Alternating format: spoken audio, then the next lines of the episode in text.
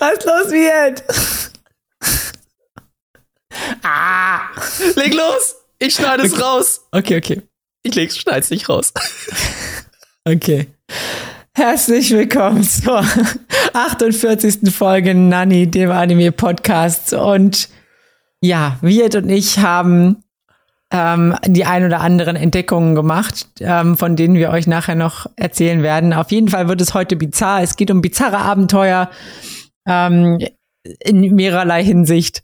Und äh, ja, ich heiße natürlich ganz herzlich willkommen den wunderbaren Wirt an meiner Seite. Und die wunderbare und fokussierte Jolina. Es tut mir so leid, dass ich gerade unsere Anmoderation sowas von wow, interrupted, zerstört, ein bisschen sabotiert habe, aber ähm, wir können es ja mal kurz vorwegnehmen. Ja. Ähm, ich habe dieses, ich habe in diesem Monat leider nicht so viele Anime gesehen und deswegen habe ich mir gedacht, hey, bereite dich mal darauf vor und guck doch mal, welche Anime du 2023 sehen möchtest, denn wir haben ja schon Dezember. Eigentlich müssten wir jetzt ja auch schon bald unsere Listen machen, mit Top 5, vielleicht machen wir die nächste Folge und dann kommt ja so auch zeitgleich so ein bisschen die Vorschau, was 2023 sein wird was wir dann gucken werden, worauf wir Lust haben. Und ich habe eine Anime-Liste rausgefunden, was dann alles nächstes Jahr erscheinen wird. Und es ist echt krass. Also wenn man denkt, dieses Jahr war schon ein Kracher mit Anime, Neuerscheinungen, Fortsetzung und so weiter. Das wird nächstes Jahr mindestens doppelt so krass weitergehen. Und da ist ein Anime mir ins Auge gefallen, vom Titel her und auch vom Cover. Und zwar My Life as Unikai Sun's Dog. Also irgendein Bengel wurde als Hund wiedergeboren und erlebt die gesamten Geschichten aus der Hundeperspektive. Man sieht alles aus der Hundeperspektive bei einer recht üppig gebauten Frau. Also der Hund ist bei einer recht üppig gebauten Frau. Und ähm, äh, ja, ich habe es Jolina geschickt und ja. ähm, wir sind da jetzt gerade so ein bisschen aus dem Kontext, aus dem Konzept gebracht worden, aber das ist so eine kleine Vorschau, was 2023 uns erwarten wird. Ob das ein guter Anime wird, können wir natürlich noch nicht sagen. Ja. Aber der Titel war schon mal interessant, wie auch die ganzen Bilder, die dazu kamen. Ja, es werden gewisse Grenzen überschritten, wo man sich an gewisse Ärztelieder erinnert. Ähm, die Leute, die die Ärzte hören, wissen, was ich meine. Ähm, ja, ja. Für die alle anderen seid froh, dass ihr es nicht wisst. Ähm, auf jeden Fall, ist, es bleibt abzuwarten, wie sich das überhaupt im Anime umsetzen lässt oder ob das nicht zensiert wird oder in welche Richtung sich das entwickelt. Aber es ist, es, wie du schon gesagt hast, es bringt einem so ein bisschen aus dem Kontext. Es verstört einen vielleicht so ein bisschen, was ja, da es, es, es ist mega verstörend, aber es ist auch interessant. Es ist ein Autounfall. Es ist, es ist wie ein Autounfall. Ich kann gerade nicht wegscrollen. Ich kann mich gerade ja. überhaupt nicht auf unsere aktuelle Folge konzentrieren. Deswegen bin ich so froh, dass du heute die Anmoderation und die gesamte Moderation der Sendung ja. übernimmst, weil ich gerade komplett weg bin. Ja, es ist, es ist ein, es ist ein Autounfall. Ich, ich, ich klick das jetzt weg. Ich schicke dir nachher ja. die guten Sachen. Ja, ja. Ich meine die interessanten Sachen.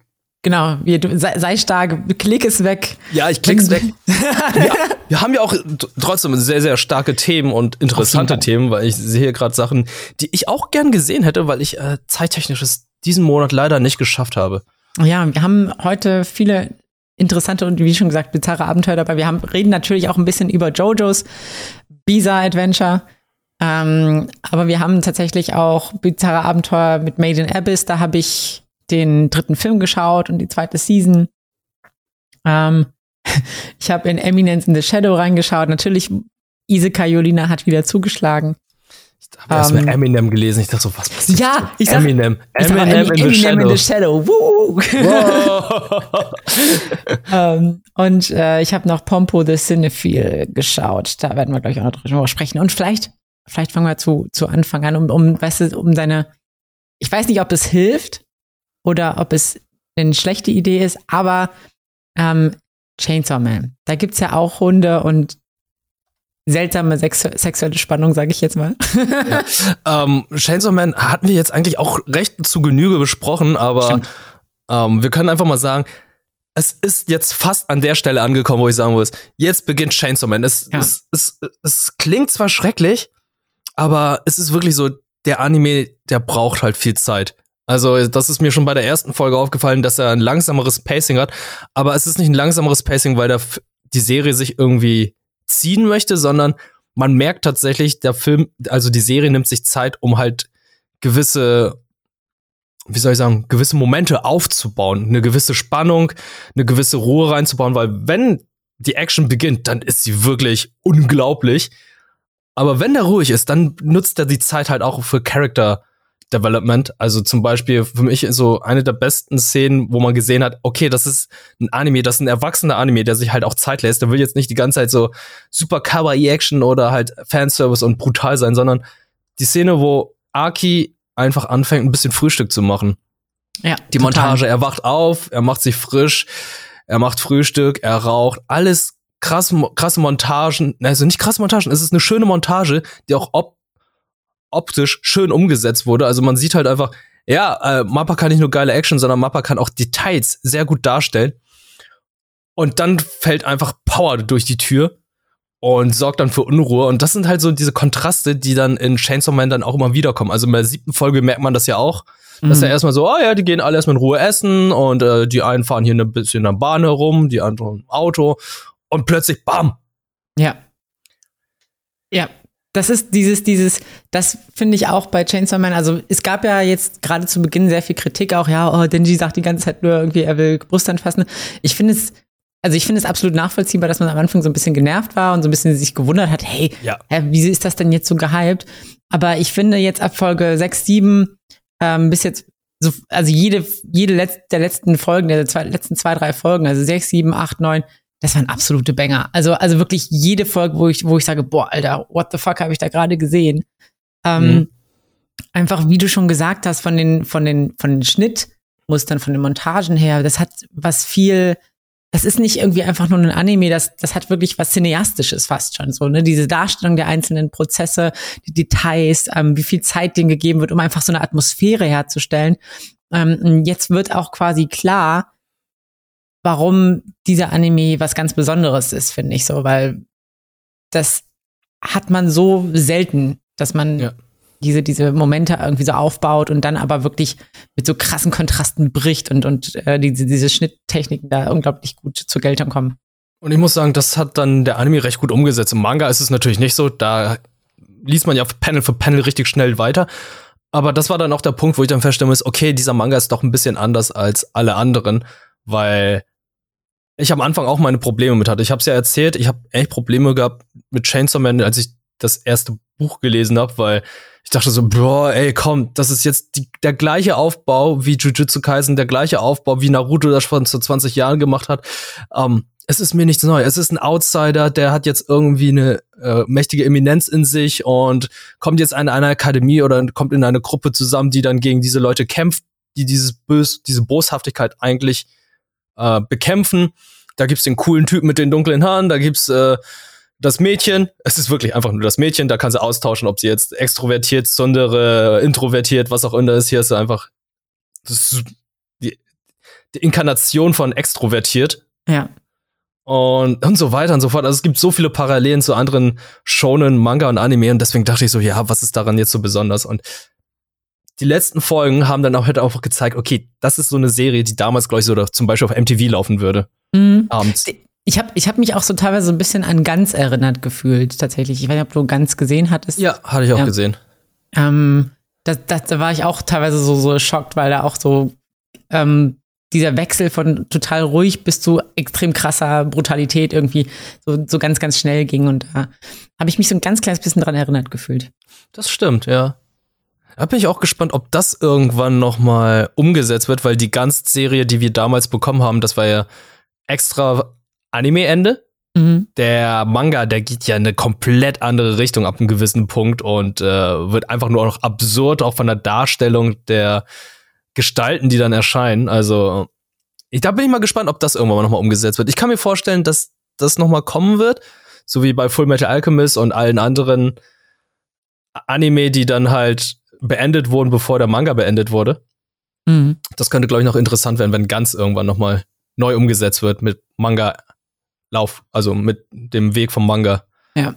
Würde ich, würde ich mir auf jeden Fall auch noch dann, dann anschauen. Die auch Bock drauf. Was du aber eben gerade gesagt hattest, du hast gesagt, da ist so eine Person mit so einer Eminenz. Ich muss dieses, ich muss dieses Stichwort aufgreifen. Meister der Übergänge. Ja. Eminence in the Shadow. Und es ist so, es ist so witzig, weil du hast ja auch gerade drüber gesprochen, so ja, es wirkt auch erstmal wie etwas ähm, so, so basic, basic schonen, das wurde schon zigmal gemacht. Und genauso ist es bei Eminence in the Shadow auch, dass es auf den ersten Blick erstmal so wirkt, ja, das ist jetzt halt so 0815 Isekai Harem Anime, ne? Da gibt's halt diesen einen, diesen stillen, coolen Typen, ähm, der hat sein, sein Haare mit von, von zehn großbrüstigen, attraktiven Frauen um sich herum, die seine, seine Befehle ausführen und so. Und es wirkt, wenn man, wenn man das, das Coverart sieht und so von, von der, von dem Kontext, wirkt es erstmal so richtig 0815 Isekai Harem. Ja, ja, ich ähm, sehe es gerade. Und ich wollte eigentlich erst gar nicht gucken, aber ähm, wir hatten Anfang der Season, hatten Chiara und ich halt so geguckt, okay, welche Anime, wir wollen jetzt irgendwie jede Woche so ein paar Anime schauen. Und sie hat gesagt, oh, lass, lass den gucken. Ich habe hab gelesen, der Manga soll sehr, sehr gut sein und, und ähm, dass der gute Bewertungen hat. Und ich so, boah, weiß ich nicht. Aber okay, machen wir mal. Gucken wir uns mal an. Und ich wurde tatsächlich nicht enttäuscht. Also, ähm, es ist schon, es ist schon ein ziemlich guter Anime und ähm, es ist jetzt sogar, glaube ich, für auf Crunchyroll wurde es beworben, so ein Side-Scroller-Game erschienen von Eminence in the Shadow auf fürs Handy. Witzigerweise okay. das, ob, ob, obwohl der Anime gar nicht auf, auf Crunchyroll läuft, soweit ich weiß, sondern wo läuft äh, der dann? Der gibt's in Akiba Pass, äh, bei Universe und bei High Dive. Okay, interessant. Ähm, anyway, worum geht's überhaupt? Also es gibt ähm, die Sache ist die, ich glaube, der Anime hätte auch funktioniert, wenn es gar nicht Isekai gewesen wäre, aber ähm, zumindest wenn man die erste Folge guckt, hat man so das Gefühl, auch eigentlich, eigentlich funktioniert es auch so ganz gut. Ähm, es geht halt um, um Sid Kageno, der ist halt wie, wie so immer so super basic äh, Mittelstufenschüler. Oder vom Truck überfahren? er wird auch später von einem Truck überfahren. nein! Oh nein! Oh nein! Okay. Also. Okay, ja. tut mir leid, dass ich dich gerade unterbreche, aber jetzt ist schon mal die erste Frage. Ist ähm, dem Autoren bewusst gewesen, dass er damit halt mit einem Klischee spielt und macht so ein Hahaha Parodie oder nimmt er so richtig ernst, okay, wird vom Truck überfahren und nee, jetzt. Ich glaube, äh, ich glaube dem, ich weiß gerade nicht mehr, ob der das auch so, so kommentiert hat, aber das ist, also man muss dazu sagen, es ist schon eher so ein bisschen parodiemäßig aufgezogen. Okay. Also, ähm, das ist schon mit sehr, sehr viel Augenzwinkern und so. Ähm, Sid Kageno möchte nämlich, also erstmal startet der Anime so ein bisschen, so ein bisschen ernster. So, dass man sagt, so, okay, er möchte irgendwie halt Shadow Broker werden. Er erklärt dann auch so, ja, es gibt halt so Leute, die arbeiten in den Schatten und die agieren hinter Regierungen und ziehen so die Strippen hinter den Kulissen mehr oder weniger und beeinflussen so die Gesch Geschehnisse der Welt. Und er will so jemand werden, der so in den Schatten lauert und so, ne? Und er trainiert auch dafür, er trainiert Kämpfen ähm, mit irgendwie gewissen Waffen und, und so Kampfsportarten und so war alles so im Geheim und dann wird auch eine seiner Kommilitoninnen entführt von so Erpressern, weil die irgendwie so ein, so ein reiches, reiche Tochter, also Tochter von so einem reichen Elternhaus ist. Und er rettet die auch, äh, bekämpft er den und sogar gegen so einen Ex-Soldaten schafft er den zu besiegen, äh, irgendwie. Und ist sich aber auch so, also er schafft das dann und dann läuft er, ist er quasi auf dem Weg nach Hause und denkt aber auch so ein bisschen so nach, ist so in Gedanken, ja, toll, ich kann ja irgendwie trainieren, wie ich will. Ich bin jetzt irgendwie, kann auch irgendwie Soldaten besiegen, aber wenn irgendwie eine Rakete oder eine Bombe kommt, dann bin ich halt, kann ich so viel trainieren, wie ich will, dann bin ich halt einfach RIP. ja. Und das, ist auch so ein bisschen, so ein bisschen frustriert, so, das ist ja toll. Es, es gibt halt irgendwie menschliche Limits, so.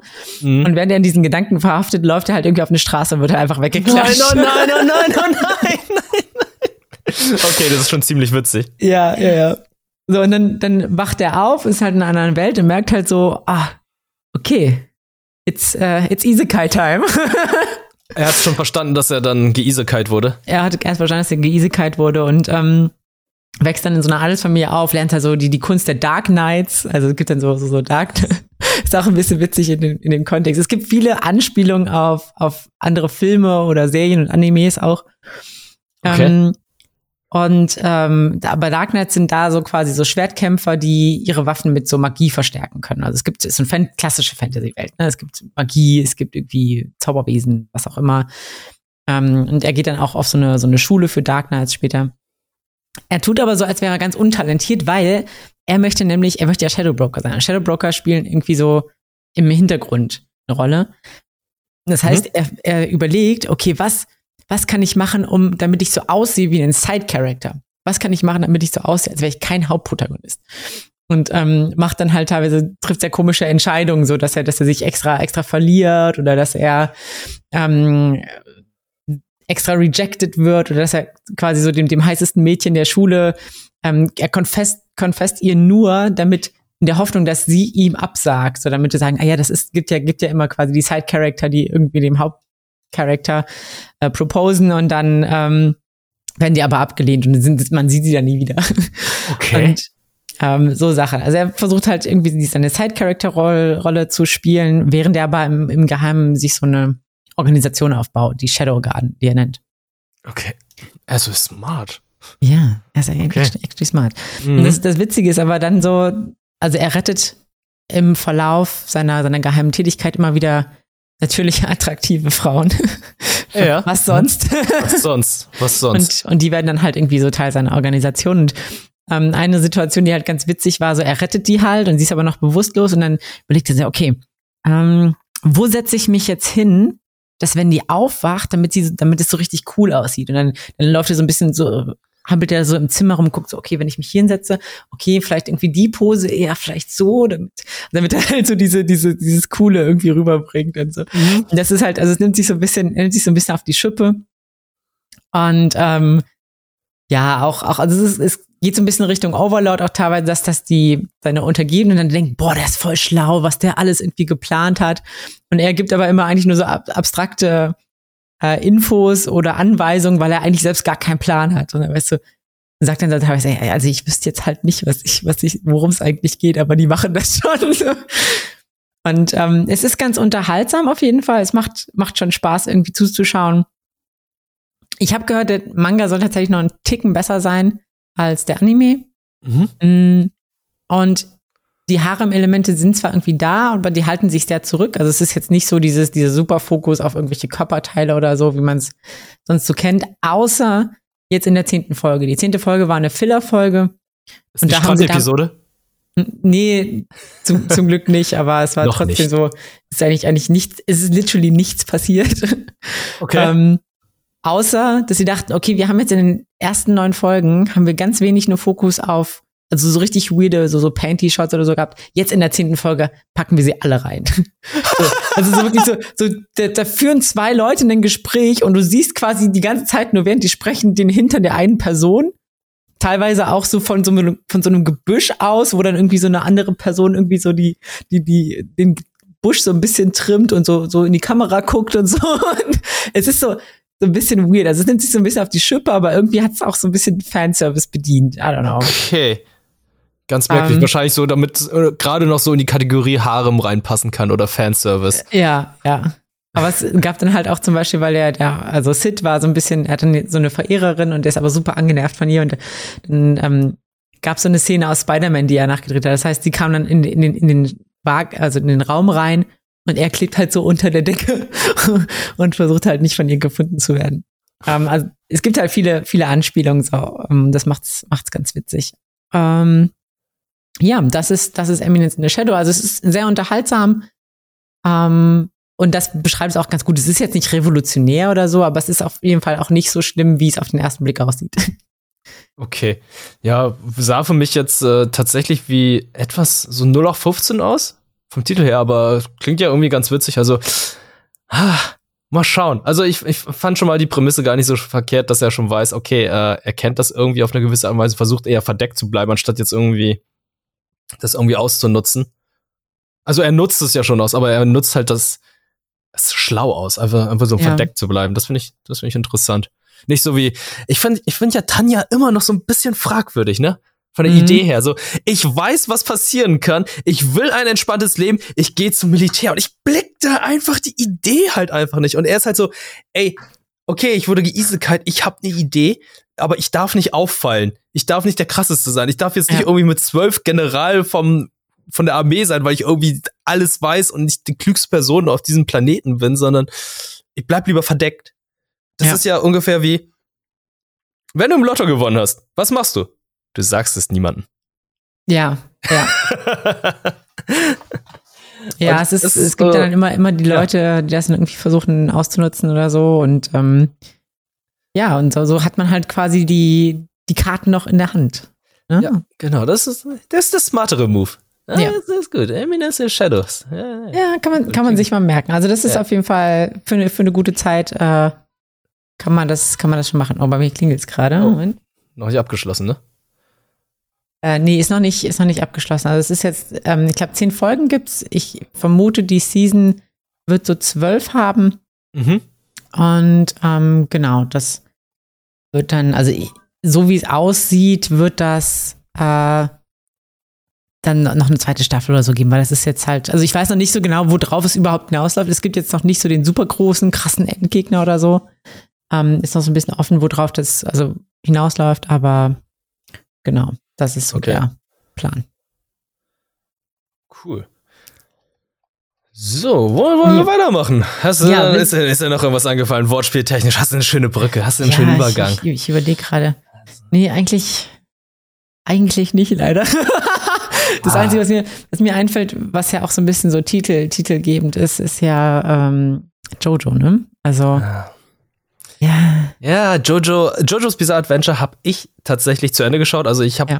keine neuen Anime angefangen, ich habe eher weitere Anime geschaut, die fortlaufen sind. Es gibt ja, es sind ja einfach verdammt viele. Man muss einfach sagen, es sind in der Winterseason einfach viel zu viele erschienen. Ne? Also ich habe zum Beispiel Blue Lock noch nicht weiter geschaut, mhm. obwohl es eigentlich zeittechnisch ziemlich gut war, weil, ja. äh, sagen wir wie es ist, ne? Ich, ich guck zwar die WM nicht, aber ich krieg dann immer wieder mit, oh, Japan gerade so erfolgreich, Japan so erfolgreich, jetzt zwar nicht mehr. Und ich glaube, in diesem Zeitraum haben sich Blue Lock Mangas in Japan dumm und dämlich verkauft. Also, oh, ja. ähm, ich habe einfach nur Memes überall gesehen, so, oh, das ist der Blue Lock Moment, oh, das ist der Blue Lock Moment. Also, der ja. Manga und der Anime hätten zu keinem besseren Zeitpunkt erscheinen können. Definitiv. Also, ich habe ja, ich habe auch ganz, ganz viele Memes gesehen von wegen, oh Gott, Blue, Blue Lock ist wirklich passiert. Das ist ja. wirklich passiert. Das ist, wir sehen, dass die Ergebnisse jetzt bei der, bei der WM so, dass sie sehr erfolgreich sind. Ja. Aber ja, und äh, Mob Psycho 100 ist halt, ja, es ist, habe ich auch noch nicht geschafft. Ich habe mich hier eher auf äh, Chainsaw Man, Spy Family und JoJo's Bizarre Adventure fokussiert und JoJo's Bizarre Adventure Stone Ocean habe ich jetzt beendet. Am 1. Dezember kamen die letzten 12, 13 Folgen, glaube ich jetzt. Folge 38 war die letzte. Und ich muss sagen, ey, es hat erst jetzt angefangen interessant. Es war erst jetzt interessant, weil ja. ich fand vorher, ey, Jolene, richtig guter Charakter, aber leider fand ich hinter den Erwartungen, die, die ersten Teile der Staffel, also die ersten 24 Folgen waren leider hinter den Erwartungen. Ich habe da ein bisschen mehr erwartet, habe mir auch mehr gewünscht, weil ist ja auch der allererste weibliche Jojo-Charakter. Und jetzt beginnen die Kämpfe auch wirklich so zu sein, wie ich es mir gewünscht habe. Die werden richtig krass bizarr, absurde Momente. Und das hat mir richtig gut gefallen. Das Ende war wirklich, Alter, what the fuck? Das war so, what the fuck? Du sitzt da den, in den letzten zwei, drei Folgen und denkst halt einfach nur, okay, was zum Teufel passiert hier gerade? Und das sind diese Momente, die ich dann so an Jojo mag, weil dann du siehst dieses ganze What the fuck, aber es kommt ja dann immer, haha, ich habe meinen Stand so und so benutzt und ich erkläre jetzt, warum ich dich so und so besiegt habe, weil ich mit meinem Stand das und das und das benutzen konnte. Und das, das ist so das, was ich an Jojo mag, weil ja. Äh, so absurd bizarr es auch ist, wo man einfach denkt, okay, das ist ja gar nicht möglich, wird irgendwie auf logische Art und Weise noch erklärt und umgesetzt, wie das da passiert. Und das Ende, ich glaube, das wird kontrovers sein. Mhm. also, da, da können wir gerne nächstes Mal darüber sprechen, weil ähm, das hat sehr viel Einfluss auf allen, allen Werken vorher und nachher. Tatsächlich. Okay, krass. Und ähm, ich bin mal gespannt, wie du das finden würdest. Ich habe dir ja sofort geschrieben, als äh, die neue Staffel Jojo kam, neues Intro. Ja, und neues sind ja leider, ja, wir sind leider beide ein bisschen underwhelmed. Optisch Hammer. Können wir, mhm kann man ja nichts gegen sagen. Also ich finde, Studio David macht das hervorragend, aber leider das Song ist so, so, hm, wie soll ich sagen, ist nur noch 15 irgendwie. Ja.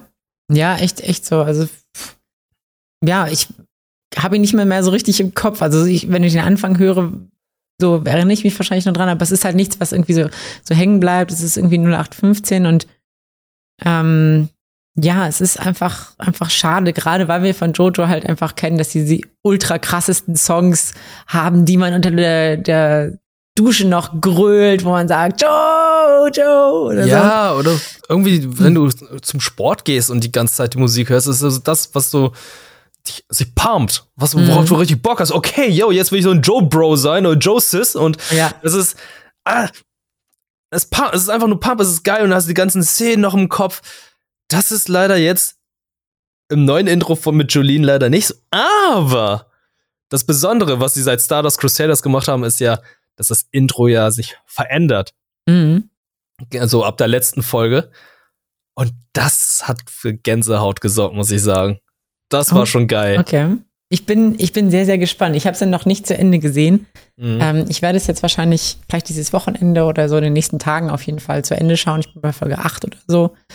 Ähm, die kämpfen jetzt schon gerade und es, ich merke schon, okay, Gravitation spielt irgendwie eine Rolle und das hat natürlich das Potenzial, crazy zu werden. Ich meine, wir hatten ja bei ähm, Jotaro die Ebene Zeit, jetzt haben wir hier Gravitation, da sind wirklich die urphysischen Mechaniken am, am Gehen und ich bin natürlich gespannt, wie sich das in Kämpfen auswirkt. Also es, mhm. ich muss ganz ehrlich sagen, die, die zweite Hälfte von den, von den Kämpfen war, hat wirklich nicht enttäuscht. Da waren echt teilweise so Kämpfe dabei, wo ich dachte so, hä, wie hat das denn jetzt funktioniert? Hä, wie, wie, wie hä? So, ja, und dann kommen sie aber, was ist das für ein Stand? Was kann der überhaupt? Und dann, oder wie, wie kommen sie jetzt aus dieser Situation raus? Und dann wird es aber erklärt und dann denkt sich, ah, ja, stimmt eigentlich. Smart. Also vor allem, vor allem das mit dem Flugzeug, da dachte ich dann so, oh, wow. Ja. Big Brain Moment. Big Brain Moment. Am besten fand ich halt auch einfach so, äh, Mini-Spoiler, kein Spoiler, aber es taucht Van Gogh auf. Ja. Und ich dachte ja. so, what the fuck passiert hier gerade? Ja. Die, die Stand-Finds fand ich auch richtig, richtig cool und kreativ und irgendwie interessant. Ähm, ja, das macht also, es halt besonders. Ja, das, also da muss ich sagen, das war, der zweite Teil gefällt mir wirklich gut. Um, ähm, und ich bin natürlich jetzt gespannt. Uh, du hast ja schon gesagt, das Finale ist so what the fuck und kontrovers. Ich bin echt gespannt, äh, weil ich es ist bittersweet. Bittersweet, oh. Ja. Deswegen. Okay, mal schauen. Bittersweet oder vielleicht auch eher so ein bisschen eigentlich nur bitter, ist ein anderes bizarres Abenteuer, nämlich Made in Abyss. Oh Gott. Oh nein, ey, das ist, das ist so ein Anime, der mich auch wirklich gebrochen hat. Ja. Als ich ja damals die erste Staffel gesehen habe, dachte ich auch so, ja. oh, ist wunderschön, super süße Geschichte, ja. hab da so ein bisschen Probleme mit der Darstellung der Kindercharaktere. Ja. Das fand ich ein bisschen fragwürdig. Aber das, das so die letzten paar Folgen der ersten Staffel, ey, Rotz und Wasser geheult, ey. Ja, und ähm, ja, Made in Abyss ist ja, wie du schon gesagt hast, dafür bekannt. Eigentlich hat es ja irgendwie so eine, so eine süß gezeichnete Charaktere und dann passieren dann aber Dinge, die sind so, so abgefuckt, die sind wirklich so aus den, aus den dunkelsten Ecken der menschlichen Psyche, muss sich irgendein so richtiger Psychopath irgendwie was ausgedacht haben, was man diesen Kindern Furchtbares antun kann.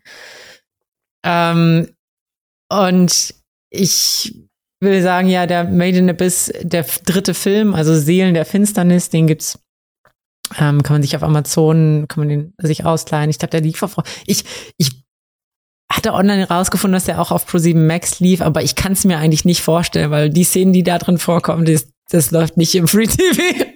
Doch, ich glaube, Made in Abyss lief tatsächlich äh, auf Pro7 Max. Okay. Aber also dann war der auf jeden Fall zensiert, weil das, so, so, so Szenen habe ich noch nie im Free TV gesehen. Also gegen naja. Kinder, Mann. Oh, ja, okay. Ja. Erzähl, erzähl, wie, wie, wie ja. ist, wie war und was passiert, ja. wie geht's weiter? Also der, der dritte Film, also ähm, Seelen der Finsternis, ist eigentlich, man muss sagen, ein obligatorischer Film. Also es ist nicht wie bei ähm, Demon Slayer so, dass man sagt, okay, gut, der fasst jetzt irgendwie zusammen. Die ersten beiden Filme fassen quasi die erste Staffel zusammen. Und der dritte Film ist aber ein obligatorischer Film, den man gucken, eigentlich gucken muss, wenn man ähm, also zwischen Staffel 1 und zwischen Staffel 2, wenn man da weiter gucken möchte, weil die, die schließen nahtlos an. Mhm.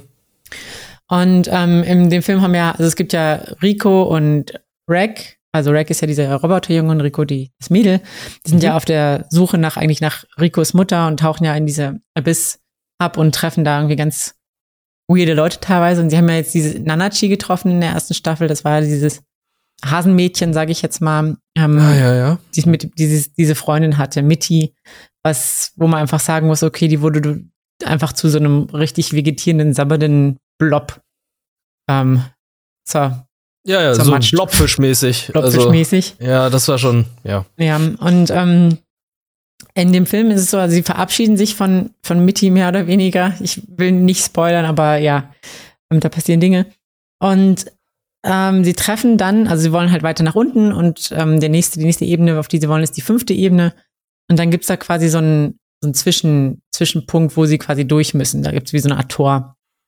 Und da treffen sie auf Bondrute und das ist so ein ultra krass, so ein richtiger, ja, sadistischer, soziopathischer Wissenschaftler. Ähm, der ist, also, Nanachi kannte den auch schon oder kennt den auch schon, weil der ist dafür verantwortlich, dass Mitty dieser Blob ist. Mhm. Ja, Ähm, das wurde ja schon angedeutet in der Genau. ersten Staffel. Genau, und Nanachi ähm, eben auch so aussieht, wie sie aussieht. Und ähm, er hat tatsächlich aber auch da eine, eine Ziehtochter, also er ist da quasi in dieser, in dieser Station, hat da so eine Ziehtochter, Pruschka, ähm, die ihm so ein bisschen im Alltag hilft und die auch die, also Reg und, und äh, Rico und so in, in Empfang nimmt und natürlich froh ist, oh, jetzt hat sie irgendwie neue Spielkameraden und so. Und es ist, wirkt alles erst so ein bisschen, also es, man hat schon so eine, das Gefühl, okay, die Stimmung ist ein bisschen weird, bisschen angespannt, aber es ist erstmal so neutral interessiert. Und ähm, auch der, der Bond-Route ist irgendwie an, an Reg und Rico interessiert und ähm, interagiert erstmal neutral mit denen, gibt ihnen ein Zimmer und so und sagt, okay, müssen wir mal gucken, wie, wie wir euch hier durchs Tor bekommen. Ähm, aber das Problem ist, für den Abstieg in die fünfte Ebene braucht man eine weiße Flöte. Und, Mhm. oder diese weiße, diese weiße Pfeife. Und diese weiße Pfeife kriegt man eben nur, wenn man, wenn durch den Wert einer Person. Und das ist so ein bisschen, so ein bisschen kryptisch. Das klingt so, hä, was ist denn der Wert so einer Person? Ähm, und darum geht es quasi so ein bisschen zu entschlüsseln, okay, was bedeutet das überhaupt?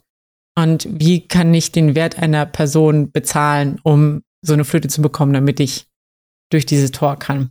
Mhm. Was, wie du dir denken kannst, wenn man mit Abyss, in Abyss Camp kennt, ähm, heißt nichts Gutes. ja, nee, einfach ist nichts in The Made in Abyss. nee. Ähm, mir ging es so ein bisschen so mit dem Film, ich musste erstmal so wieder ein bisschen reinkommen, weil es eine, eine ganze Zeit lang her war, dass ich die erste Staffel gesehen hatte. Mhm. Ähm, und der setzt halt auch ziemlich nahtlos an am Ende der zweiten Staffel, äh, am Ende der ersten Staffel. Und es war ein sehr spannender Film, aber eher auf so einer Psychoebene. Das heißt, es ist, gab jetzt keine krassen Kämpfe oder so, sondern es war eher so, dass man wusste, okay, irgendwie, es wird gleich irgendwas Düsteres passieren oder irgendwas wird aufgedeckt und dann, ähm, ja, es ist, man muss einfach sagen, es ist einfach super abgefuckt. So, ich habe teilweise, Ja. Chiara kam teilweise rein und hat gesagt, boah, Alter, was guckst du denn da für eine Scheiße? So, also ähm, es ist halt, ich würde es halt Personen, die irgendwie so schlechte Kindheitserfahrungen gemacht haben oder generell sensibel auf Gewalt an Kindern reagieren, nicht empfehlen, also Made in Abyss generell nicht empfehlen. Den Film schon gar nicht, der ist wirklich extrem heftig, ähm, was so den, also Gewalt an Kindern angeht, irgendwie sowohl foltermäßig, aber auch irgendwie sexuell teilweise. Ich finde das auch krass, weil mh, man sieht sich so die Figuren an und denkt so, ja, es ist ein, wahrscheinlich ein süßer Anime. Mm, Und das geht so eine komplett andere und düstere Richtung. Also das spielt tatsächlich mit den Erwartungen, wenn man so die ganzen Bilder sich anschaut, die Poster, die Cover und so weiter. Das ist, denkt man sich so, okay, das ist so ein schönes Abenteuer. Das, das wird richtig toll und so. Boah, Ja. was da alles passiert. Ja, das ist echt so, so, hey, Kindheit ist was Schönes und wir ruinieren es komplett. Die Mhm. rund, also, das ist so, also so, so wirkt es so ein bisschen, sondern man baut so diese schöne Illusion aus von, von was Schönem und, und man reißt es komplett in Stücke. Ja. Ähm, ich weiß nicht, ob das, also das scheint ja irgendwie so ein, so ein Ding zu sein, auch von dem Autor, dass er da irgendwie auch teilweise irgendwie so eine komische sexuelle Komponente mit reinbringt. Ich, Ja. es ist halt, Ja, es ist halt nicht die, ja, es ist halt nicht dieses typische, okay, hier, das ist jetzt eigentlich ein 500 Jahre altes, altes Drachemädchen, sieht nur aus wie ein Lolli. Es ist jetzt nicht diese Art von, Sex- es, man hat wirklich, es ist so eine andere Art von Sexualität, wirklich so dieses kindlich Neugierige, was aber auch in dem Kontext ein bisschen weird ist, teilweise, so. Naja. Also, der Film ist schon spannend, aber man muss so gewisse Rahmenbedingungen irgendwie hinnehmen oder ähm, sich auf einiges zumindest einstellen. Ja, also mh. man muss man Ja, ich finde es auch Ja. sehr schwierig. Also, es ist schwierig. Es ist Ja. nicht, aber es ist trotzdem ein echt guter Anime und der ist auch wunderschön. Ja, Ich kann zwar nicht zur zweiten Staffel sagen, aber ich kann es vollkommen nachvollziehen, weil ich ge- gehe einfach nur davon aus, zweite Staffel geht einfach so genau weiter, wie die erste aufgehört hat. Mhm. Es wird nicht einfacher. Genau, es wird, es wird nicht einfach. Also ich hatte jetzt eben gerade über den Film gesprochen, der, die zweite Staffel sitzt dann auch direkt am Ende des dritten Films an. Ähm, und die schaffen es dann also auch in die fünfte Ebene und ähm, die, die fünfte Ebene wird auch als See aus Leichen bezeichnet oder Sea of Corpses. Ähm, und es gibt da aber so eine Art goldene Stadt und äh, die, es geht dann halt alles in der zweiten Staffel geht es halt sehr darum, okay, wie ist diese goldene Stadt überhaupt entstanden? Man hat dann, sieht dann teilweise auch noch eine andere Timeline von anderen Reisenden, die quasi in die fünfte Ebene gegangen sind und diese goldene Stadt gefunden oder aufgebaut haben. Ähm, und dann treffen natürlich Rag Nanachi und Rico auch da, da ein, ein paar Jahre, Jahrhunderte später. Mhm. Ähm, und die Bewohner der Goldenen Stadt sind zwar irgendwie auch so ein bisschen interessiert und hilfsbereit, aber es wird auch schon deutlich, okay, es gibt da irgendwie so eigene, ein bisschen abgefuckte Gesetze. Das heißt, alles hat irgendwie einen Wert. Mhm. Ähm, auch dein Körper. Und du kannst halt, ähm, also es ist halt sehr üblich, dass du da in dieser Goldenen Stadt Körperteile gegen Gegenstände eintauschen kannst. Ja. Ja. Und ähm, gleichzeitig ist aber so, wenn, wenn irgendwie Schaden an dir oder deiner Psyche oder irgendwas ähm, angerichtet wird, dann gibt's, es gibt quasi so eine höhere Macht, die, also es ist wie so ein schwarzer Schleim, der das dann ausgleicht. Mhm. Dann gab's halt eine Situation, es- wo ähm, Rico hatte halt so ein, so ein kleines Begleittier gefunden und das wurde, wurde so ein bisschen zerquetscht von so einem anderen Viech. Das hat wirklich auf das Ding raus, drauf gedrückt, warum auch immer, bis da irgendwie so ein bisschen so die, die Innereien rauskamen. Und dann kam halt dieser, weil, weil quasi so ein Schaden, Schaden angerichtet wurde, kam dann halt diese höhere Macht und hat ihm halt die Arme abgerissen. So. Ja, ja, so, so in die Richtung. Also ist schon ein bisschen abgefuckt. Ähm, was will man von Made in Abyss erwarten? Ja. ähm, ist schon, also es ist auch wieder spannend, wobei die zweite Staffel ein bisschen, teilweise ein bisschen Längen hatte. Also es war, wird halt sehr viel in diese Stadt irgendwie, also aufgebaut, man wird erstmal so ein bisschen eingeführt, wer sind überhaupt die Charaktere und es war manchmal auch so ein bisschen schwierig zu folgen, weil du hattest halt diese zwei Timelines und dann musstest du erstmal musstest du erstmal Informationen sammeln, okay, wer aus der ersten Timeline ist jetzt in der zweiten Timeline, weil die sich alle verändert haben Mhm. teilweise mehrere Titel und so haben. Ähm, aber am Ende fügt sich das dann quasi alles zu so einem Puzzle zusammen und du hast dann am Ende schon verstanden, okay, was ist da eigentlich irgendwie passiert. Aber ja, war teilweise so ein bisschen, muss man sehr aufmerksam gucken, weil es ein Ja, okay. bisschen kompliziert ist. Aber Ja. trotzdem kannst du äh, weiterempfehlen, oder? Aber nicht für, nicht für alle Leute Nicht natürlich. für, nicht für alle Leute, die dies, die sich trauen, was heißt trauen? Also, Ähm, äh, also Leute, die mit Gewalt gegen Kinder dann halt äh, Probleme haben, was auch vollkommen nachvollziehbar ist, ja, aber trotzdem eine gut erz erzählte Geschichte haben wollen. Genau, genau. Das, ähm, also es, ich kann es schon empfehlen. Also ich habe es, ich ziemlich weggesuchtet, weil es Mhm. wirklich sehr, sehr spannend ist, aber halt auch verstörend. Da, das muss man halt einfach so. Das ist in dem Paket bei Made in Abyss ist verstörend immer dabei. Ähm, Leider, ja. Leider ja. Genau, das wär's zu Made in Abyss. Äh, ein anderes bizarres Abenteuer. Ich überlege noch, wir haben, um vielleicht mal so ein bisschen die, die, die Stimmung aufzuhellen, nochmal was, Ja. was Nettes Also, äh, zwischenschieben. Ähm, Ja. Was nettes zwischenschieben. Ich gucke zwar immer noch fleißig Spy Family. Ich finde Anja immer noch fantastisch. Ich finde es super, dass irgendwie fast jede zweite Folge irgendwie ein neues Emote von ihr erscheint. Ja, Also die äh, lustigen Gesichter von ihr, wo sie dann immer miese Pläne hat oder interessante Pläne, die sich dann irgendwie nicht umsetzen lassen, weil ihr kleines äh, Kindergehirn halt einfach, wie soll ich sagen, anders denkt. Sie Ja. denkt halt einfach anders und versteht Sachen halt anders. Aber für mich entwickelt sich die Geschichte irgendwie gerade nicht weiter. Also ich sind gerade irgendwie, okay, das hier ist der Plot. Äh, Papa ist ein Spion aus dem Westen und Mama ist eine Assassine und äh, das war's im Moment ja, es entwickelt sich nicht weiter. Also es kommen da immer zwar lustige Geschichten.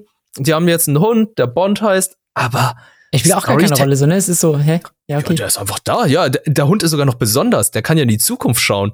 Ja. Und sie kann seine Gedanken lesen. Also die sind eigentlich die perfekten Partner, weshalb die ja, glaube ich, auch zusammenleben. Aber storytechnisch entwickelt sich da gerade nichts weiter. Was ist jetzt mit Operation Strix? Ja, gut, Anja versucht sich immer noch an den zweiten Sohn irgendwie äh, ranzuheften und sich mit ihm anzufreunden. Es funktioniert mal so, mal so. Aber wir erfahren jetzt nicht irgendwie, kommt jetzt der Mr. und Mrs. Smith-Moment, wo die beiden Mhm. dann halt herausfinden, okay, die arbeiten jeweils für die andere Seite oder sind halt, finden von ihren beiden Jobs heraus. Es ist nichts, was spannend ist im Moment. Es ist halt Ja. einfach nur lustig und natürlich auch sehr oft wholesome, was ja auch in Ordnung ist, aber ich hätte gern schon irgendwie, ja, ich würd, die können ja irgendwie schon mal andeuten, worauf läuft es hinaus. Aber Ja. kann, ich kann mir auch vorstellen, dass gegen Ende erst so sein wird. Aber im Moment ist halt so, ja. Ja, stimme ich dir vollkommen zu. Es plätschert so ein bisschen so vor sich hin. Es ist einfach, man weiß gar nicht so richtig, ja, okay, wie geht's denn jetzt weiter? Ne? Es wurde ja auch teilweise dieser äh, Antagonist von, ähm, ah, wie heißt der nochmal? Von Twilight quasi, der, der, wo, es wurde ja gab so, ja diesen, ja, ja, aber der war jetzt Die- auch nicht wirklich so ein Antagonist, weil, ja, ja, ja, er hat jetzt für den äh, einen Sohn da gearbeitet, damit er hier Klausuren sabotiert, aber so direkt gegen Twilight hat er jetzt auch nicht nee, es war, ja, der war gekämpft, ja sondern es ist halt nur ein, sagen wir mal, ist ein Söldner, der dann gearbeitet hat und so, ja, ja, ja, ist, ich, ich kenne Twilight, der ist auch, er ist ein Kollege, aber auch Konkurrent und so weiter. Auch der Bruder von Jor, der ja hier ähm, äh, für die Geheimpolizei arbeitet, ja, der ist ja auch irgendwie, ja, gut, finde ich auch ganz merkwürdige Beziehung, dass er in seine Schwester verliebt ist, mhm. aber kommt ja auch nichts, ne? Also ja. es werden spannende Momente aufgebaut, die dann ins Nichts verlaufen.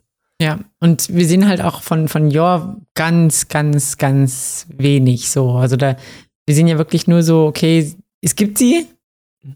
Ähm, sie hat, äh, fühlt sich immer ab und zu mal wieder so ein bisschen so minderwertig, weil sie das Gefühl hat, okay, ich, ich bin nicht keine gute Hausfrau, aber das war's dann auch. Ne, man Ja. kriegt irgendwie auch von ihr nichts. Ja, es ist ein bisschen, ist ein bisschen schade, es ist ein bisschen eingeschlafen und ähm, irgendwie müssten die mal wieder ein bisschen aufs Gas treten, glaube ich, Ja, mit Main Storyline. Definitiv. Ähm, was anderes, was aber total cute und schön ist, was so ein bisschen vielleicht auch vom Gefühl her in die Richtung von Spikes Family geht. Ähm, ja, ja, Ja, äh, vielleicht nicht, aber Geht es? äh, weiß ich nicht. Aber Okay, dann, dann sag es und wir finden es gleich heraus. ich, ich sag's, also äh, Pompo the Cinephile. Mhm. Ähm, du hattest mich ja, glaube ich, auch darauf irgendwie nochmal aufmerksam gemacht. Und ähm, dank, danke nochmal auch an Marvin von, von KSM Anime, der hatte mir den Film zukommen lassen. Ähm, ja, Pompo the Cinephile ist, also der Titel sagt es schon so ein bisschen, es ist ein Liebesbrief an alle Leute, die sich gerne mit der Kunst des Filmemachens beschäftigen. Es geht um, ja, um das Filmbusiness in dem fiktiven Nollywood, also quasi Hollywood, nur ähm, Ja, ja. Nollywood. Oh Gott, oh Gott. genau. Und ähm, das ist eigentlich, ich finde es so ein bisschen interessant, weil es, also der Titel heißt ja Pompo. Man könnte so meinen, okay, der Hauptprotagonist des Films heißt Pompo.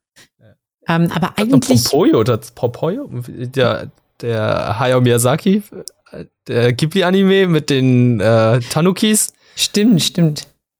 Ähm, Poyo? Pom, pom, Po, Poyo? Nee, pom. Weiß ich gerade nicht. Okay, du recherchierst das. Ja. Aber ähm, genau, es geht zum, also der Film führt dann erstmal hin zu Pompo. Die ist eine Filmproduzentin und die Tochter eines ganz bekannten Filmproduzenten. Du hast Pompoko. das rausgefunden. Po Poco? Pompoko. Pompoko, okay. Ja. Den kenne ich, glaube ich, tatsächlich nicht. Oh, das ist der Tanuki, wo die dann ihre Testicles benutzen zum Campen und Fliegen. Ah, okay. Aus dem Jahr Ja. 94. Ja! Ja, Ja, und jetzt Pompo- sind alle wach geworden. Pompo, okay. hat, Pom Pompo hat keine Testicles. Pompo ist ein ist eine Frau. Mädchen. Ein Eine Mädchen. Frau. Also sie sie ist gezeichnet wie so ein kleines Mädchen, sagen wir es mal so. Aber sie ist schon eine Frau, oder? Oder Ja, ist ich- doch ein Mädchen? Ich weiß, sie, sie hat irgendwie, sie wird so ein bisschen charakterisiert als kleines, exzentrisches Mädchen, was aber irgendwie viel zu sagen hat oder viel, Okay. viel Skills hat. Naja, Okay. ähm, sie ist jedenfalls bekannt dafür, dass sie sehr talentiert ist und das Problem ist aber, sie macht irgendwie eher so Trash-Action-Movies, so wie Angriff der Monsterhaie und so, also so richtig Trash, aber trotzdem hat sie eine gewisse Reputation und ähm, sie hat so ein bisschen so diesen Fokus, okay, die, der, der Plot ist zwar irgendwie so ein bisschen trashig, Mhm. Aber ich möchte trotzdem das Beste irgendwie draus machen. Ich möchte die Schauspieler in einem guten Licht schreiben. Ich möchte, sie das, glaube ich, vielleicht auch so ein bisschen als eigene Challenge, so, so aus, aus Schlechten noch das möglichst Beste irgendwie rauszuholen. Ja. Und ihr Assistent Jean, der ist halt so, so ein sehr introvertierter, ähm, müder Filmfan, der sich, der sehr tief in der ganzen Filmwelt drin ist. Ähm, der ist halt ihr Assistent und hilft ihr bei ihren täglichen Aufgaben und der ist aber so ein bisschen irritiert. Also er wollte halt unbedingt zu ihr, weil er wusste, okay, die, die hat eine große Reputation. Aber warum macht die denn nur so komische Filme irgendwie? Und ähm, er findet dann oder stolpert eines Tages über ein Skript von ihr, ähm, über so eine sehr berührende Coming-of-Age-Geschichte, die wirklich viel Potenzial hat und ist total hin und weg und denkt, boah, das ist voll der krasse Film, warum, warum machst du den nicht? Mhm. Und dann sagt sie halt, ja, okay, mach du doch. Mach du doch mal den Film. Hä? Und ähm, also, also will ihm quasi auch helfen, sich so ein bisschen zu verwirklichen, weil sie das Gefühl hat, okay, das ist was, da könnte er für brennen, da kann er dran wachsen. Und gibt ihm halt das Skript, was sie geschrieben hat oder was sie da hat und lässt ihn ähm, also guidet ihn auch so ein bisschen dabei, ähm, bringt ihm quasi die Schauspieler ran, die sie sich dafür gedacht hat. Mhm. Und ähm, da lernt er halt auch so eine, so eine ganz, so eine, man kennt so ein bisschen diese, dieses typische Schauspielerleben, so eine, die sonst nur in so einem Cafés arbeitet, noch, die, die noch nebenbei jobbt, ähm, die neu in, im Schauspielerbusiness ist. Ach, Emma Stone. Genau. In äh, La La Land, ne? Genau, so, so, ja. so in die Richtung. Ähm, nur, dass sie hier Natalie heißt. Und ich glaube, es ist, ich glaube, es ist eine Anspielung auf Natalie Portman. Hm. Ähm, weil der Film auch, also in dem Film, den er dann dreht, geht es um so ein junges Mädchen. Also es ist so eine Mischung aus, glaube ich, Leon der Profi und Heidi oder so. Mhm. So den Dreh. Also es geht um so ein, so, ein, so ein junges Mädchen in den Schweizer Bergen. Okay. Ähm, und irgendwie kommt da so ein, so ein älterer Mann und äh, ist erst so ein bisschen grumpy und cholerisch und ähm, irgendwie enttäuscht, also er ist ein Komponist und ähm, hat aber in seiner, äh, ist quasi mit seiner Art immer wieder angeeckt beim Orchester und ähm, ja, muss so ein bisschen irgendwie sich selbst finden und geht dann quasi, da ist da irgendwie in diesen Bergen und trifft auf dieses junge Mädchen, das halt so eine ganz andere Herangehensweise hat und es entwickelt sich so eine, also es ist nicht, nicht romantisch so in dem Sinne, auf keinen Fall. aber dafür ist sie, ist sie quasi auch zu jung, aber das ist, ähm, er, sie hilft ihm so ein bisschen die, das Schöne im Leben zu sehen und irgendwie so ein bisschen diese Grumpy Art zu überwinden. Mhm. Und es geht quasi um diesen Filmdreh und alles, was da drum ist. Also mit, wie werden Szenen eingefangen? Wie werden die, die Szenen geschnitten? Was macht das quasi mit dem Ausdruck, mit den Emotionen und so? Und ähm, ja, es ist eigentlich ein sehr, sehr schöner Film, der sich viel um dieses, diese ganze Kunst des Filmemachens dreht, um alle technischen Aspekte auch, aber auch welche Schwierigkeiten und Hindernisse da auf einen zukommen können mit, was weiß ich, Finanzierung, mit ah, ähm, Schauspielern ja. und so weiter und so fort. Ähm, natürlich aber auch so ein bisschen wir streben nach Perfektion und Ausdruck und zu gucken, okay, wie, was, was möchte ich eigentlich mit dem Film ausdrücken, wie bringe ich das rüber? Und ja, geht aber irgendwie viel auch auf Schnitttechniken und so ein, aber ein bisschen weniger auf Color Grading. Also man hätte noch mehr glaube ich, von diesem Filmprozess zeigen können, aber es ist so, gibt es auf jeden Fall ein paar Häppchen für, für Filmfans oder Leute, die sich so ein bisschen mit Videoschnitt und Videobearbeitung auskennen, mhm. ähm, was zu gucken. Ich fand den Zeichenstil erstmal so ein bisschen gewöhnungsbedürftig, vor allem von Pompo, weil sie so halt so sehr, sie hat, das hat mich so ein bisschen an Doremi erinnert, äh, ja, wie sie gezeichnet ist. Die wirkt irgendwie gar nicht so, als würde sie da zu den anderen Charakteren reinpassen. Genau. Genau. Und wenn du, wenn du sie als quasi als erstes im Anime so, so siehst mit, ähm, dann ist es so, pff, irgendwie, ich hoffe, der, der Film ist nicht so quatschig und klamaukig, mhm. aber ähm, ist es nicht. Es ist halt wirklich nur sie und die anderen Figuren haben da auch so eine gewisse Ernsthaftigkeit oder sind auch so, sie wirken auch, wie du schon gesagt hast, ein bisschen anders gezeichnet. Ja. Ähm, ich habe mich auf jeden Fall gut reingucken können. Ich habe mich irgendwann nicht mehr so daran gestört, aber wie du schon sagst, es, sie, sie sticht schon ein bisschen hervor. Also, ich weiß nicht, der Zeichenstil kommt mir auch sehr bekannt vor. Also ich. Ja. Ich weiß leider nicht, von wem, von wem das gezeichnet oder. Äh, ich sehe nicht den Regisseur. Regisseur ist Gott Eater? Okay. Hm. hm. Nee, es ist nur der Regisseur, aber wer jetzt das Character Design hat, das würde mich eher gefallen, äh, interessieren, ja. weil das das würde mich mal interessieren. Und ich sehe auch gerade, das ist eine Manga-Umsetzung. Ah, okay, krass. Das mhm. wusste ich auch nicht. Mhm, Manga ist 2017 erschienen. Ist der abgeschlossen? Ja, sind drei Manga. Ja, okay. Ja, macht für den Film dann auch Sinn wahrscheinlich, ne? Weil, weil es wäre irgendwie weird. Also, weil der Film an sich ist auch abgeschlossen, so. Er ist abgeschlossen, okay. Ähm, Ja, ist schon interessant.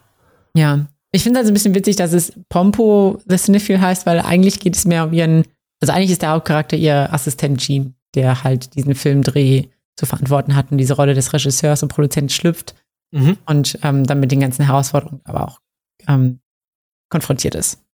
Ich finde es auf jeden Fall, also es war ein richtig, richtig schöner Film. Es ist so ein perfekter Film zum. Es ist nicht nur viel gut, aber es ist sehr viel viel gut. Ähm, der, lässt sich super so an so einem Sonntagnachmittag oder so gucken, gerade wenn es jetzt hier so richtig kalt geworden ist. Ah, okay. Lässt sich, lässt sich sehr schön, schön schauen. Also Ich habe da echt Lust drauf. Also so ein Film, der so ein bisschen so ein Liebesbrief an Hollywood beziehungsweise an die Umsetzung von Filmen ist, das finde ich halt immer ganz toll, weil äh, so Behind the Scenes und so weiter, das ist auch mal ganz spannend und jetzt auch als Anime mal schauen, mal schauen. Also ähm, wie sehr dann auch es gut umgesetzt ist, so dass man es nachvollziehen kann, beziehungsweise ob es dann nicht nur so Anime-Fiction ist, die wir da sehen. Mhm. Ja, also ich habe hab den mit Karen zusammen geschaut, die fanden ihn auch tatsächlich ganz gut und die ist ja auch ähm, sehr filminteressiert und sehr äh, ähm, beschäftigt sich ja auch irgendwie viel damit, mit so diesen ganzen Sachen und ähm, die war fand es auch ganz gut, aber die meinte auch, ja, okay, man hätte ja noch mehr machen können. So. Aber klar, also man kann wahrscheinlich immer noch mehr aufs Technische eingehen, aber er hat auf jeden Fall, er macht, macht gut Laune und er, natürlich hat man irgendwie oft in japanischen Filmen auch so dieses lebt deinen Traum. ja, klar. Und ähm, das, das bringt er auch sehr gut rüber. Und das äh, hat mich sehr berührt. Ich habe ich hab tatsächlich in den, in den letzten, letzten Minuten sind die sind ordentlich Tränen geflossen bei mir, einfach weil ich so berührt davon war. Wirklich? Ja. Okay. Der hat mich, hat mich getoucht, der Film. Oh. Dann schaue ich den jetzt erst recht. Also KSM Anime, bei KSM Anime ist der erhältlich. Genau. Äh, Dankeschön nochmal an dieser Stelle. Ja. So, äh, ich, es tut mir echt leid, dass ich diesen Monat halt nicht so viel beisteuern kann. Wie gesagt, weil ich immer nur Sachen gesehen habe, die noch laufen, beziehungsweise noch nicht abgelaufen, ab, ausgelaufen, abgelaufen, fertig gelaufen sind. Ähm, Anime des Jahres von uns werden wir, glaube ich, dann auch noch nächstes Mal dann Mhm. machen. Dann können wir auch ein bisschen über die Vorschau machen. Aber ich kann ja schon mal ein bisschen anteasern, worauf ich mich ja nächstes Jahr freue. Auf jeden Fall. Also, das sind ja so einige Sachen. Ich, ich, ich zähle jetzt eine Kleinigkeit auf. Also, wir haben hier eine Liste von äh, animecollection.com. Da haben wir auch gesehen, animecollective.com. Da steht, was alles erscheinen wird. Und das ist einfach unglaublich. Also, das scrollt man sich dumm und dämlich. Und es ist ja wirklich so, jede Woche kommt was Neues. Es sind auch einige alte Sachen, die nochmal neu aufgesetzt werden, so wie zum Beispiel äh, Rurouni Kenshin. Mhm. Ich aber persönlich freue mich zum Beispiel, was äh, im Januar schon erscheinen wird, ist es Nier Automata. Das ist die Anime-Umsetzung des Videospiels von Yokotaro aus dem Jahr 2000. Das ist echt 17, glaube ich, war das. 2017 kam Nier Automata. Mhm. Äh, Solo-Leveling, das Oh ist ja. ja, äh, die koreanische Webnovel. Ja, Solo Leveling habe ich tatsächlich auch den, den, ähm, wie nennt man das? Den, ja, diesen? Web Webnovel, den habe ich, Webtoon, hab ich, Webtoon. Webtoon, den Webtoon, den habe ich auch schon gesehen, äh, äh, mir angeschaut oder gelesen. Mhm. ihn ziemlich weggeschmachtet, bis er irgendwann quasi, bis ich aktuell war. Das war vor einem halben Jahr oder so. Ich weiß nicht, ob er mittlerweile beendet ist oder nicht. Ich glaube, der ist beendet. Ich glaube, da war ja auch noch diese Neuigkeit, beziehungsweise gab es ja noch die, die News, dass der Zeichner vor kurzem sogar gestorben ist. Oh shit. Ja.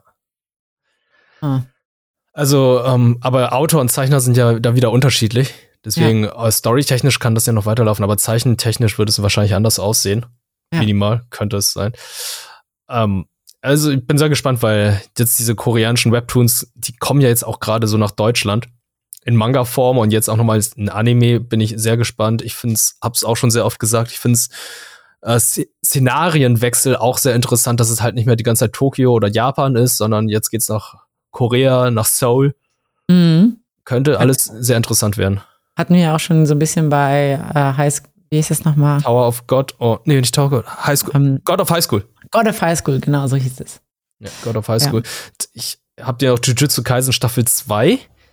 Ist Mhm. ja auch einer der Brenner der letzten Jahre gewesen. Also ich fand die erste Staffel okay.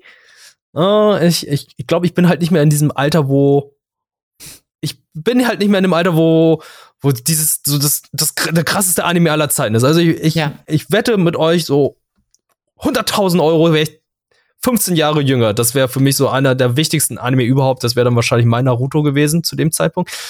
Ist im Moment nicht mehr so, aber ich kann es vollkommen verstehen, warum Leute das super cool finden. Ich finde die Animation auch richtig gut, aber äh, ist halt nicht so meins. Ah, dennoch habe ich gehört, dass die zweite Staffel, glaube ich, so eher das sein wird, was ich dann erhoffe Mhm. dass es da doch ein bisschen krasser wird und ein bisschen was anderes macht. Jujutsu Kaisen Zero dieses Jahr war für mich leider auch nur so. Ja. Ja. Also ich habe schon viel über die zweite Staffel gehört. Meine Schwester hat viel davon erzählt, deswegen bin ich sehr gespannt, wie sie sein wird. Ich äh, vertraue da auf äh, ihre Empfehlung. Und Attack on Titan, das Finale, Finale, Finale, Finale, Finale, Finale. ja. wird aufgeteilt. Da hast du mir Ja. ja letztens ja auch irgendwie geschrieben, was war es Ja. nochmal? Wird in zwei Filme nochmal aufgeteilt? Ich glaube, ich glaub, es sind sogar vier. Ich glaube, es sind vier. Filme oder so. Aber das waren natürlich nur irgendwelche Spekulationen, Gerüchte. Ah, ja. Und äh, ja, das finde ich auch absurd, dass diese News dann noch kam vor einigen Monaten. One Punch Man, die dritte Staffel kommt. Oh ja. Und die wird von einem anderen Studio gemacht. Und zwar von Studio Mappa. Oh. Okay. Und jetzt kommen natürlich die Memes wieder raus. Die Augen von verschiedenen Anime-Charakteren. Und dann wird dann die Augen von St- Studio Mappa Mitarbeitern. Also die Art. Ganz im Ernst. Crunch in der Industrie finde ich nicht geil. Also warum gebt ihr Studio Mappa noch mehr zu tun? Ja, echt mal. Seid mal, lass das mal. Lass, äh, lass uns mal ein anderes Studio machen, ey. Es gibt so viele äh, Anime-Studios, die das wahrscheinlich machen können. Ich weiß, ey, Studio Mappa ist natürlich eines der großartig. krassesten überhaupt. Ja. Die machen das hervorragend. Das wird richtig cool. Aber wollt ihr denen wirklich noch mehr geben? Ja. Es ist. Ja. Die machen auch schon Vinland Saga Staffel 2. Stimmt, Vinland Saga Staffel 2 kommt auch noch. Freue ich mich auch schon drauf. Guck mal, die Sachen, die ich gerade aufgezählt habe, das sind alles Studio Mappa Produktionen. Jujutsu Kaisen, Attack on Titan, Vinland Saga, One Punch Man. Und das sind alles so Sachen, die dann Studio Wit abgegeben hat. Ja. Ja. Studio Wit hat Attack on Titan die ersten drei Staffeln gemacht. Studio Mappa macht es jetzt. Äh, Studio Wit hat äh, hier Vinland Saga gemacht, jetzt macht Studio Mappa. Stimmt. One Punch Man wird so ein bisschen durchgereicht wie ein Joint, aber hey, Aber gut, das Gute bei One Punch Man, also vor allem beim Hauptcharakter, ist ja, da, da kann man mit den Augen nicht so viel rumspielen. Das ist ja sehr basic, sag ich mal. Äh, es, es, das Problem ist halt einfach nur, erste Staffel One Punch Man war für mich so eine der besten Anime-Staffeln überhaupt. Ja, Staffel 2 war leider nicht mehr so gut und Staffel 3 könnte wieder richtig gut werden. ich hoffe es. Aber das Problem an der zweiten Staffel würde ich auch nicht sagen, dass es das Studio war. Es ist halt auch die Story. Die bot halt einfach Mhm. nicht viel zu dem Zeitpunkt. Und die Story ist ja immer noch nicht abgeschlossen. Ja, Und der Autor Ja. One, der arbeitet ja jetzt schon an seinem nächsten Manga. Das ist, äh, ich find's absurd. Egal. Äh, wir Ja. haben äh, mein ein persönliches Highlight für mich ist das Record of Ragnarok geht weiter. mhm. Das äh, die Netflix-Serie, wo die Götter gegen die Menschheit kämpfen. Äh, das finde ich auch interessant. FLCL beziehungsweise Fuli Kuli Grunge. Ja. Agretzko. ja das, Hoffentlich das Finale. Auch. Ja. Äh, Kengan Ashura. Freue mich Mhm. drauf, wie das weitergeht. Demon Slayer geht natürlich noch weiter. Ja. und äh, Tokyo Revengers. Und da gab's doch jetzt auch noch diese News, das fand ich auch mega absurd, was jetzt gerade passiert ist. Disney Plus hat ja ihre Anime-Lizenzen aufgestockt. Ja. Und das Christmas Special von Tokyo Revengers wird auf Disney Plus laufen. Und die haben ja noch weitere Lizenzen sich geholt. Also Bleach ja Ähm. auch, das war ja das große Bleach-Drama jetzt. Wann, wann kommt das überhaupt und so, ne? es ist ja schon erschienen Ach so, in Japan. erschienen. Okay. Aber mh, Disney Plus hat ja, arbeitet jetzt direkt mit, äh, oh, ich habe wieder, ich habe wieder den Verlag vergessen, der dann für die ganzen großen Anime-Lizenzen zuständig. Die arbeiten ja mit denen direkt zusammen. Das heißt, Hm. äh, beziehungsweise nicht arbeiten zusammen, die haben die Lizenzen davon jetzt übernommen. Shueisha war das, glaube ich. Und das sind ja die Lizenzgeber von Dragon Ball etc. etc. Ah, okay. Ich muss das kurz noch mal kurz gucken, nicht, dass ich Ja. falsch sage. Aber du kannst ja kurz sagen, was da noch dabei ist, was äh, Ja, also du hast, also auf Solo-Leveling freue ich mich wirklich schon, seit ich, seit ich auch den, den Manga gelesen habe. Ähm, das ist, glaube ich, eine der ersten Anime, wo ich so gut wie alle die ganze Story schon vom Manga her kenne, beziehungsweise von dem, nicht ist ja kein Manga, sondern ist ja ein Webnovel oder so, aber ähm, ich bin gespannt, wie sich das für mich anfühlt, ob, ob ähm, ich mich einfach freue, die, die Szenen animiert zu sehen oder ob ich denke, naja gut, irgendwie kenne ich die ganze Handlung schon, ähm, ist jetzt doch nicht so spannend für mich. Ähm, ist, für, ist für mich so ein Präzedenzfall, um zu gucken, okay, wie gehe ich in Zukunft äh, mit damit um? Will ich irgendwie Manga lesen von Sachen, die ich, die es auch als Anime rauskommen oder nicht? Oder nehme ich mir damit den Spaß? Das ist ein bisschen spannend. Mhm. Ähm, ich habe auf jeden Fall auch gesehen, ähm, Classroom of the Elite kommt, glaube ich, eine neue Staffel. Jobless Reincarnation kommt eine neue Staffel. Ähm, da freue ich mich auch drauf. Und ansonsten, ja, stimmt, haben wir über Konosuba schon gesprochen? Nee, ah, ja, ne? Konosuba, da kommt ja das Special. Konosuba. Ja, genau, da kommt noch ein Special, ich glaube wahrscheinlich ein Film oder sowas kommt da raus. Ja. Ähm, zu Megumi. Ja. Ich habe jetzt herausgefunden, äh, welchen Verlag die hatten. Und zwar ja. ist es Kodansha. Kodansha. Okay. Kodansha, Kodansha ist es. Kodansha, nicht Shueisha, Shueisha wäre ja wirklich Dragon Ball etc. Aber Kodansha hat auch schon äh, krasse Rechte, unter anderem ja. Attack on Titan. Fairy Tail, The Seven. Deadly Sins, The Time I Got Reincarnated as a Slime, Fire Force und Magister Nigi no Magi, das sind halt nur einige davon. Ja, äh, aber es ist wichtig. Ich finde es wichtig, dass Disney Plus, Disney auch mal sagt, hey Leute, keine Monopole. Wir, wir sind zwar ein Monopol, aber trotzdem auf eine gewisse Art und Weise. Aber wir wollen hier mitmischen. Ja. Und das ist dann halt wichtig, dass da mitgemischt wird. Ja, irgendwie. Ist natürlich also blöd, dass alles gesplittet wird. Ja, ja, klar, als Konsumer ist es dann natürlich immer blöd, dass man halt auf mehreren Plattformen dann jetzt diese Anime aufgeteilt hat. Aber ich, ich sehe es halt einfach so, keine Monopole, um Himmels Willen. Ich habe schon mit Pokémon Monopol und das finde ich schrecklich. Ja, Apropos Pokémon. Oh Gott. Ash ist ja Pokémon-Meister und ich wollte ja noch die Folge sehen. Das ja. soll ja richtig krass gewesen sein. Die haben es ja in Shibuya danach ausgestrahlt als Sportevent sozusagen. Lol. Also es wurde ja auch überall geschrieben, dass er Weltmeister geworden ist, beziehungsweise er ist ja nicht jetzt, er ist ja jetzt nicht einfach nur Pokémon-Meister einer Region, so wie er es vor einigen Jahren war, mit der Alola-Region, sondern er ist der Weltmeister der Weltmeister. Er hat, er hat äh, den Weltmeister besiegt. Ja. Man fragt sich. Hört man, man das? Fragt sich. Hm? Hört man bei mir den Staubsauger im Hintergrund? Nein, ne? Äh, nur wenn du. Nee, gerade nicht. Nur gerade kurz, wenn du also gesprochen hast. Aber ich glaube eigentlich nicht, nee. Okay. Ähm, nee, und es ist, es ist vor allem halt auch, ähm, was wollte ich jetzt sagen? Ich will die gerade. Äh, ich habe gerade über Pokémon gesprochen, genau. Ja, Pokémon. Ähm, Ash ist ja auch, also wenn Ash es schaffen kann, Weltmeister zu werden im Pokémon, ne? Dann, also ich glaube, das, das wird so der, der Fall für, für jedes Kind in der Pokémon-Welt, wo du sagst, okay, wenn Ash das schafft, dann schaffe ich das auch. weil Ash ja wirklich so die Nulpe schlechthin war. Also, also ja. ich, ich finde das schon krass, weil ähm, man, es ist ja so ein kleiner Bruch jetzt in der Pokémon-Welt. Das war ja immer so der Running Gag, ja, er schafft es nicht, er schafft es nicht, er geht jetzt in die nächste Region und wird dann dort versuchen, irgendwie so das Beste draus zu machen. Und jetzt ist er mit Pokémon-Reisen, war es ja tatsächlich so, dass er durch die ganze Pokémon, alle Pokémon-Welten herumgereist ist. Mhm. Äh, natürlich dann auch wieder die acht Orden da gesammelt hat und hier und jetzt hat er den Pokémon Champion ne, besiegt. Der ist jetzt der Chef überhaupt. Wie geht es jetzt weiter mit der Serie? Und die, einige vermuten gerade, dass jetzt die Ära von Ash vorbei ist, dass die ja. diese Serie, diesen Charakter, den man 20 Jahre lang mitverfolgt hat, den, den man selbst und dann jetzt wahrscheinlich die Leute, die Kinder haben, mitverfolgt haben, dass die Ära vorbei ist und die mit dem neuen Pokémon, mit der neuen Pokémon-Generation tatsächlich einen neuen Pokémon-Anime anfangen. Ah, okay.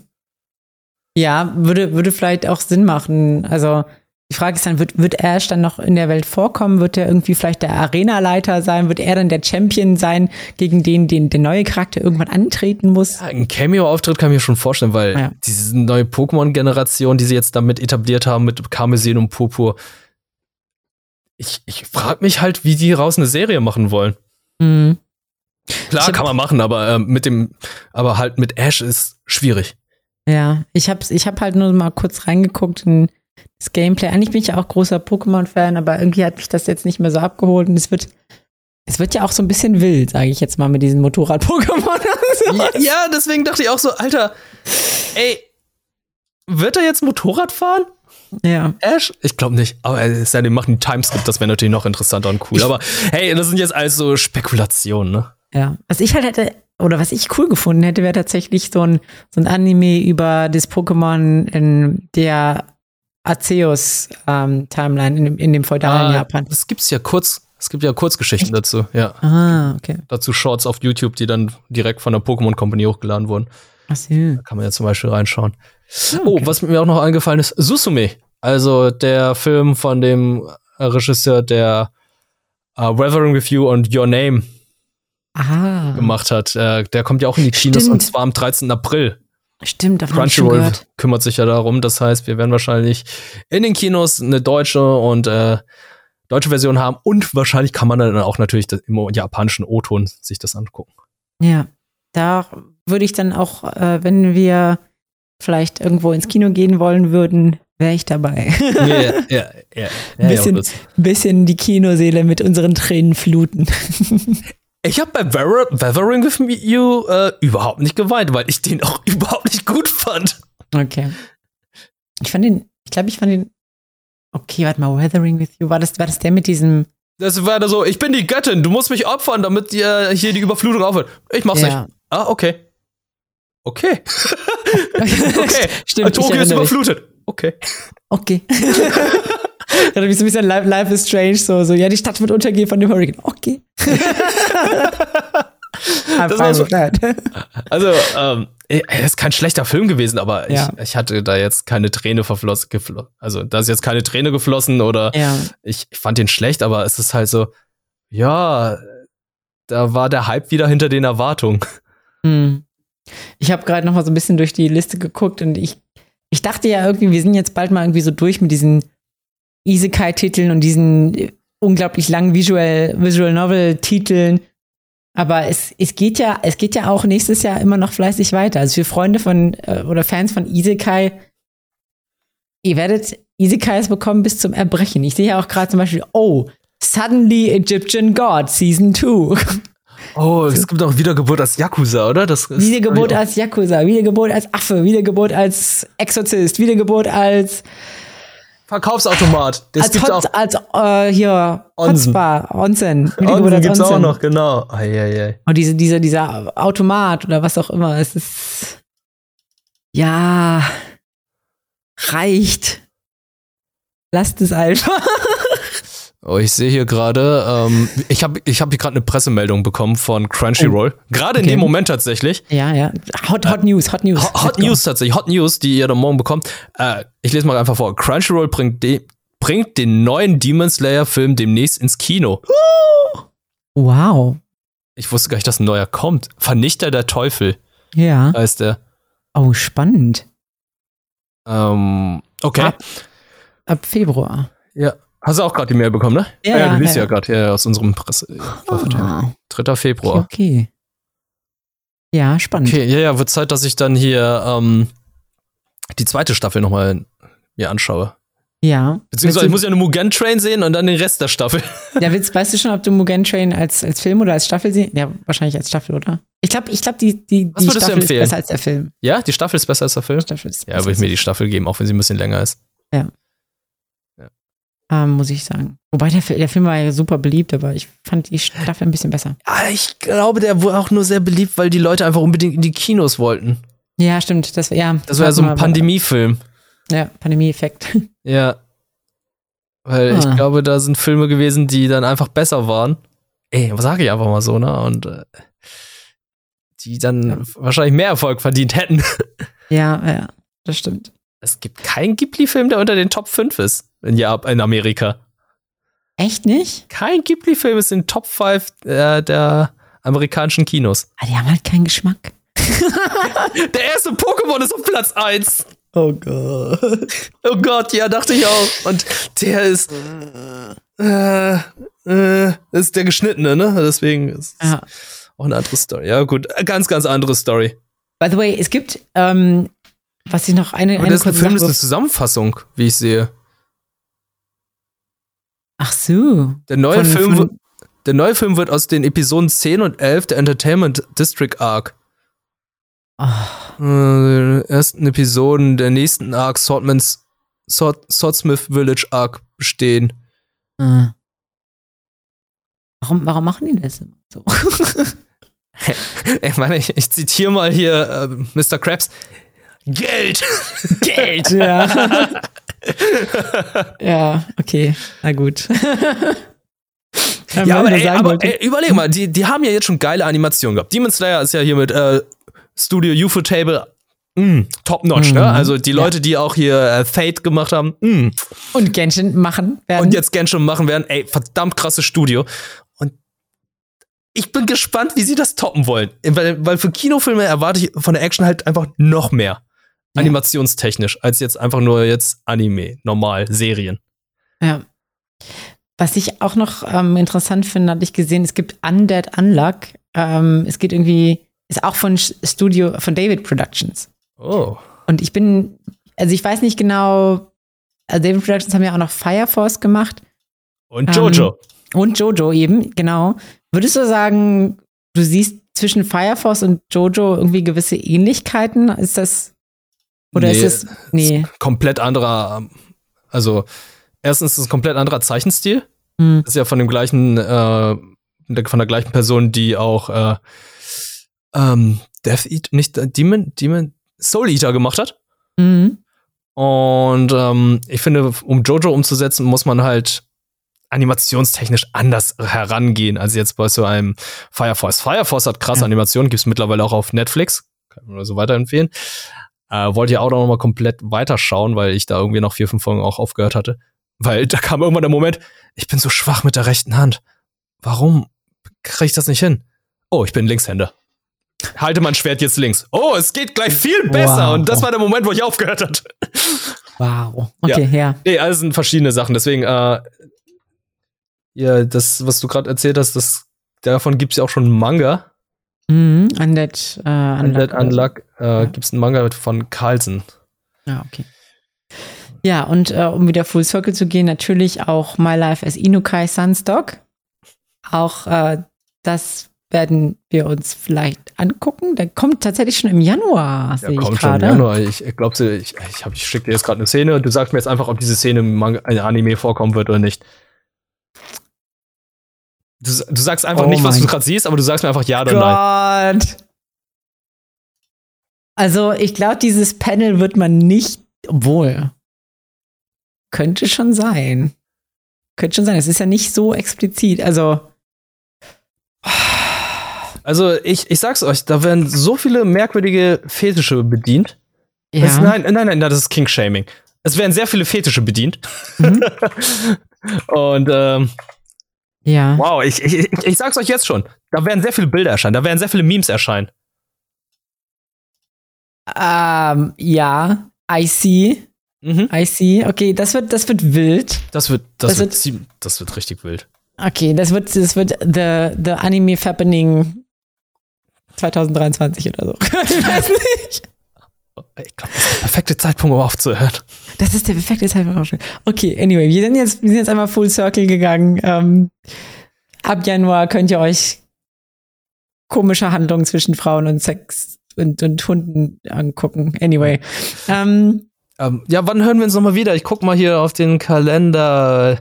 Der 1. Januar ist natürlich ein Sonntag, aber der 1. Januar, da werden wir bestimmt nicht die erste Folge aufnehmen. Ich würde nee. einfach mal behaupten, wir sind am 8. Januar wieder für euch da.